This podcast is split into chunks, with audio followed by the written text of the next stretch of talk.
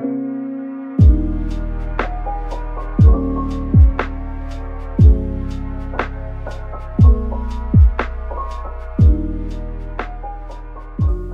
hola, bienvenidos a este nuevo episodio de El Poder de la Moda. Eh, les habla Laura, su host, y les quiero comentar que tenía mucha resistencia a grabar este podcast. Eh, me había estado resistiendo durante dos semanas porque me estaba sintiendo bastante mal emocionalmente. Mi mami se fue de regreso a Colombia y em, pues ya, ya, ya llevaba un mes como acostumbrada a su compañía y a tenerla a mi lado y a trabajar con ella. Entonces eh, como el acostumbrarme a estar sin ella nuevamente y retomar mi rutina, de estar como, again, solita. Entonces, em, me dio un bajón. Entonces dije que me va a tomar el tiempo que necesite tomarme. Y, y como yo no grabo mis podcasts eh, en advance, siempre los grabo como en lo que sienta que va acorde también no solo lo que esté pasando como around the fashion world, es también como lo que siento yo. Y, bueno, hoy, em, hoy me levanté y empecé a, a, trabajar en una nueva cápsula, la cápsula que les conté en el, en el episodio pasado, que se llama Before Business and Black, y estaba como haciendo el mood board porque detrás del proceso creativo de una, de una cápsula, de una colección, pues hay mucho de ver como la inspiración, eh, los colores en que te inspiras, que, que te hace sentir y bueno, como tratar de generar algo visual para poderlo plasmar en una prenda. Entonces estaba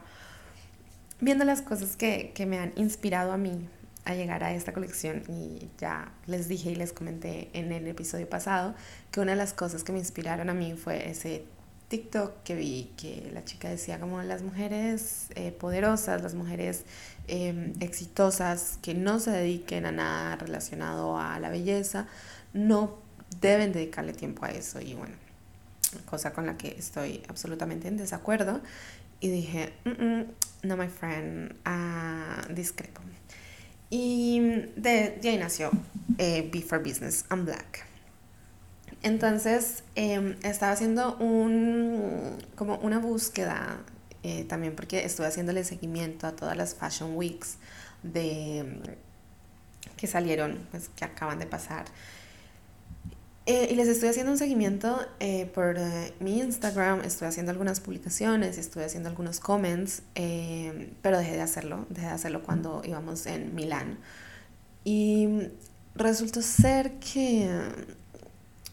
no sé, me dejaron sin un sinsabor y no tenía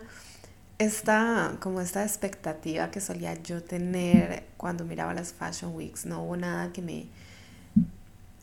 No lo sé, no, no sentí nada, no sentí nada, muy pocas, muy pocas me hicieron sentir algo. Carolina Herrera, sorprendentemente, me hizo sentir algo.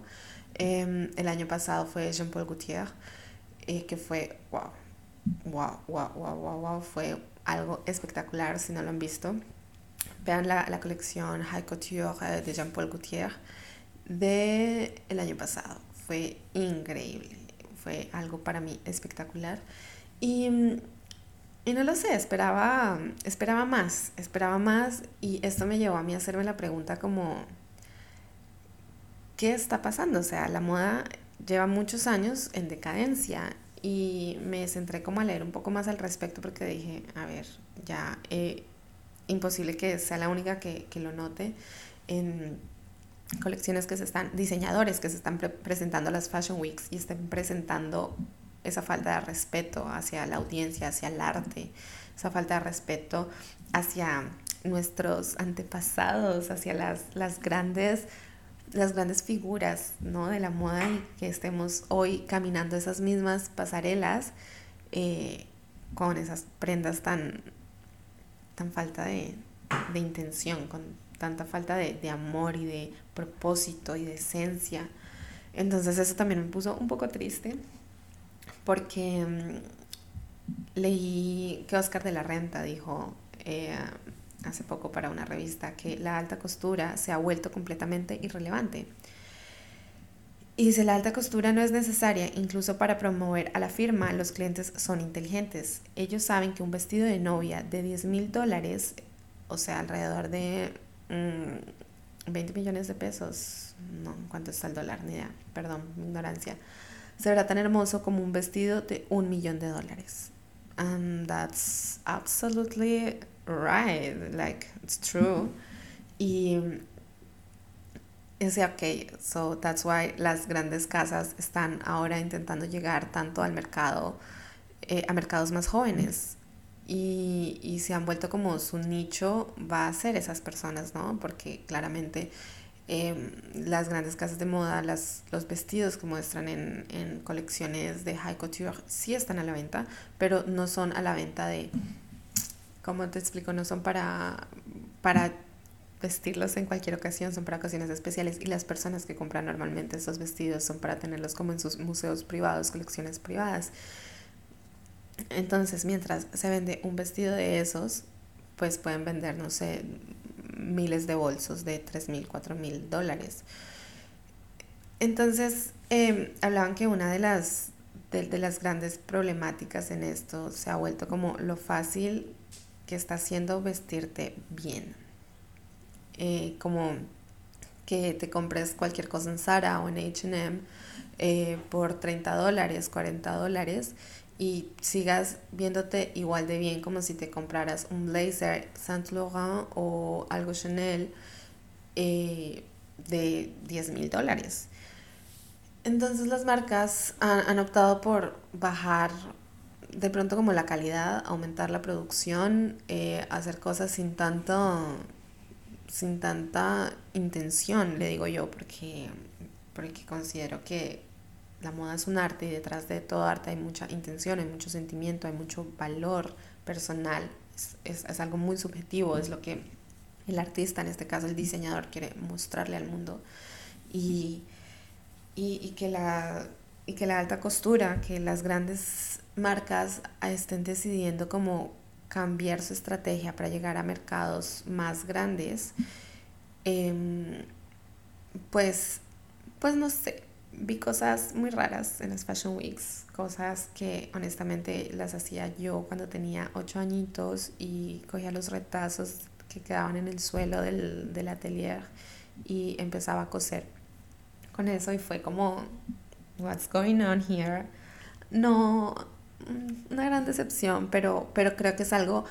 eh, que nos está hablando del mundo en el que estamos ahora, nos está hablando de en qué posición nos encontramos y, y qué, qué, nos quiere decir eso, cómo está avanzando el mundo ahora. Entonces, claramente, eh, este tipo de prendas van para un público mucho más joven, un público mucho más pequeño de edad. Y, y esto quiere decir que entre más joven estés, menos poder adquisitivo tienes. ¿Esto qué quiere decir? Que las marcas tienen que adaptarse, o sea, ya dejaron de hacer cosas para clientes inalcanzables para empezar a hacer prendas para los clientes, para adaptarse a su público, ¿no? Para adaptarse a ese presupuesto de las personas de entre 18 y 26, 27 años. Y eso también va mucho en la cultura influencer, que, que claramente las que estamos en redes sociales, obviamente ya ahora todo el mundo tiene redes sociales, pero I mean, eh, una persona de 40 años, de 50 años, no, no todo el mundo de esa edad está tan pendiente de las redes sociales, entonces, ¿quiénes están viendo lo que los influencers están poniendo, quienes están viendo lo que las grandes marcas están haciendo. No están haciendo las personas de los 50, 60 años, están siendo los jóvenes. Entonces las marcas tienen que llegar a ese mercado que los está viendo y generar cierta exposición para mantener su nombre. O sea, ya no se trata de, ya no se trata de, de qué prenda estás haciendo iconic y que va a estar en un museo, sino que es cuántas personas recuerdan tu nombre, cuántas personas recuerdan a Christian Dior, cuántas personas recuerdan a Chanel se trata de, de en cuántas mentes las marcas pueden estar y por eso también llegó tanto el tema de la logomanía que vemos a las grandes marcas, cosa que a mí me parecía, bueno, ya no, y así es la moda, es cíclica y, y, cuando empieza algo no te gusta, pero ya después lo ves en tantas cosas, en tantas partes, a tantas personas que ya deja de ser raro y feo hacer algo bonito. Que eh, lo que yo les mencionaba de que te puedes comprar un blazer en Zara de 40 euros y lo compras uno en Yves Saint Laurent por 10 mil eh, y te vas a ver exactamente igual. Por eso las marcas ahora optaron a usar la logomanía para poderse diferenciar del fast fashion, para poderse diferenciar de, de, de lo que están del resto de las marcas. Para que, ok, porque claramente si yo invierto en, en un blazer de 10 mil euros, quiero que se note que es un blazer de 10 mil euros y no se confunda con uno del mercado del fast fashion, uno del el centro comercial que estaba en promoción. Em, entonces, básicamente, este ha sido como lo, lo, lo que me ha parecido a mí un poco triste, un poco caótico dentro de todo esto. Y ahora quiero dar algo que, que, bueno, que no es secreto para nadie. Y es que el lujo nació como una forma de diferenciarse, ¿no? Con el valor. Y en el pasado lo podíamos ver en las telas, en las prendas, los accesorios, los carros, las casas y bueno, todo como lo material hablaba por sí, por sí mismo, eh, sin necesidad de mostrar los logos, lo que les decía, la gente tenía apreciación por la calidad, por los materiales, por la historia, por el trabajo manual y artesanal que había detrás de cada adquisición. Y la diferencia entre clases era inmensa, era algo muy grande, entonces como cambiar de clase social, de una clase social a otra, era algo casi imposible, o sea, no podías como pretender ser de otra clase social, sino que era algo que realmente se notaba. Entonces, a medida que la población mundial se fue multiplicando, nacieron las redes sociales y bueno, todo el mundo pudo tener acceso a conocer cómo es tener una vida de lujo. Todo el mundo pudo tener acceso a cómo es la vida de Kim Kardashian, la vida de Kylie Jenner, de Elon Musk. Puedes ver cómo es tener una vida realmente de millonarios. Y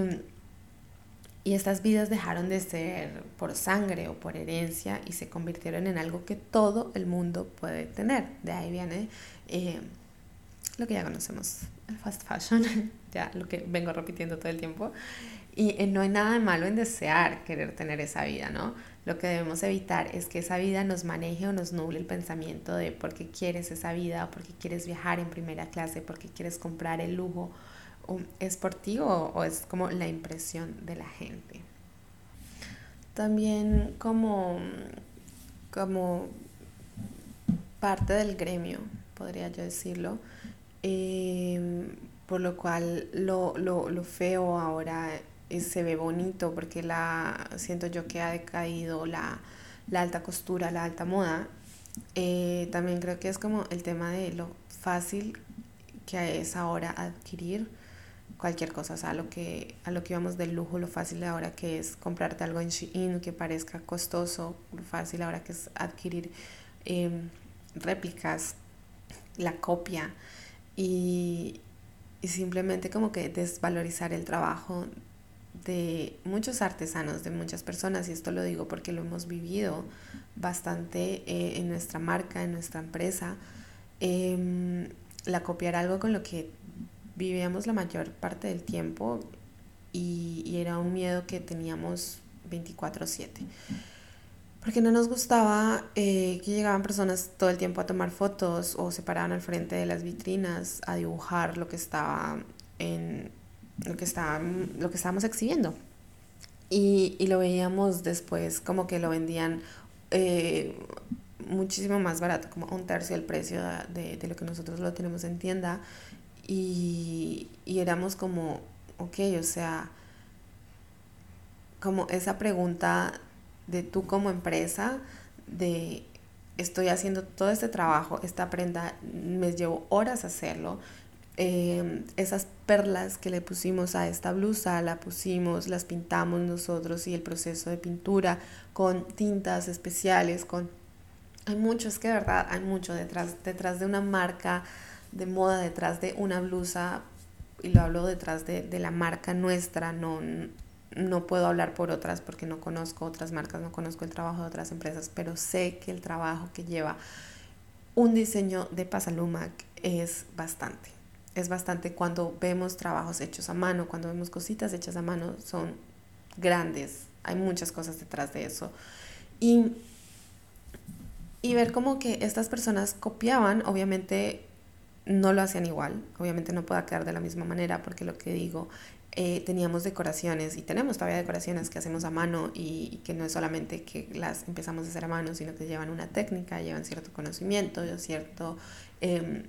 tiempo de aprendizaje para lograrlas, eh, ciertas cosas que usamos, ciertos ítems que ponemos, los, los dejamos como cierto tiempo en, en, tratamiento para que puedan dar el color que dan, los dejamos cierto tiempo en, en ciertos líquidos y así para que el material sea más fuerte o para que la tela no descolorice o para que la tela se haga más resistente y pueda dar la forma que queremos que dé. Entonces hay mucho detrás de eso y ver que hay marcas, que hay personas em, y que está bien, la copia siempre digo, ahora la veo, la copia como algo magnífico, pero que lleguen personas a, a, a querer rehacer tu trabajo, a querer como y ponerle un valor mucho más bajo, como si tu experiencia, tu tiempo, tu expertise, tu educación, no fueran lo suficientemente valiosas, sino que simplemente llegan y, lo copian y lo replican. Entonces esto lleva a las marcas también a hacerse muchas preguntas de, ok, esto no es lo que está bien, o sea, debemos como llevarlo a este otro lado, o hacia una parte más económica, hacia una parte sin tanto trabajo, hacia una parte donde más personas puedan adquirirlo y, y es ahí donde siento que muchas casas de moda, muchas marcas han, han, fallado y nos incluyo ahí porque también en algún momento hemos llegado a tener esta conversación de, ok,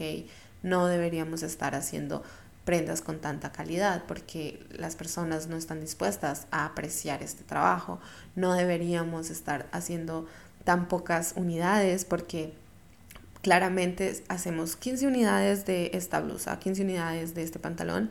y se venden súper rápido y, podríamos estar vendiendo más, pero también hace parte de nuestra esencia, de nuestro ADN, esa, ese, ese,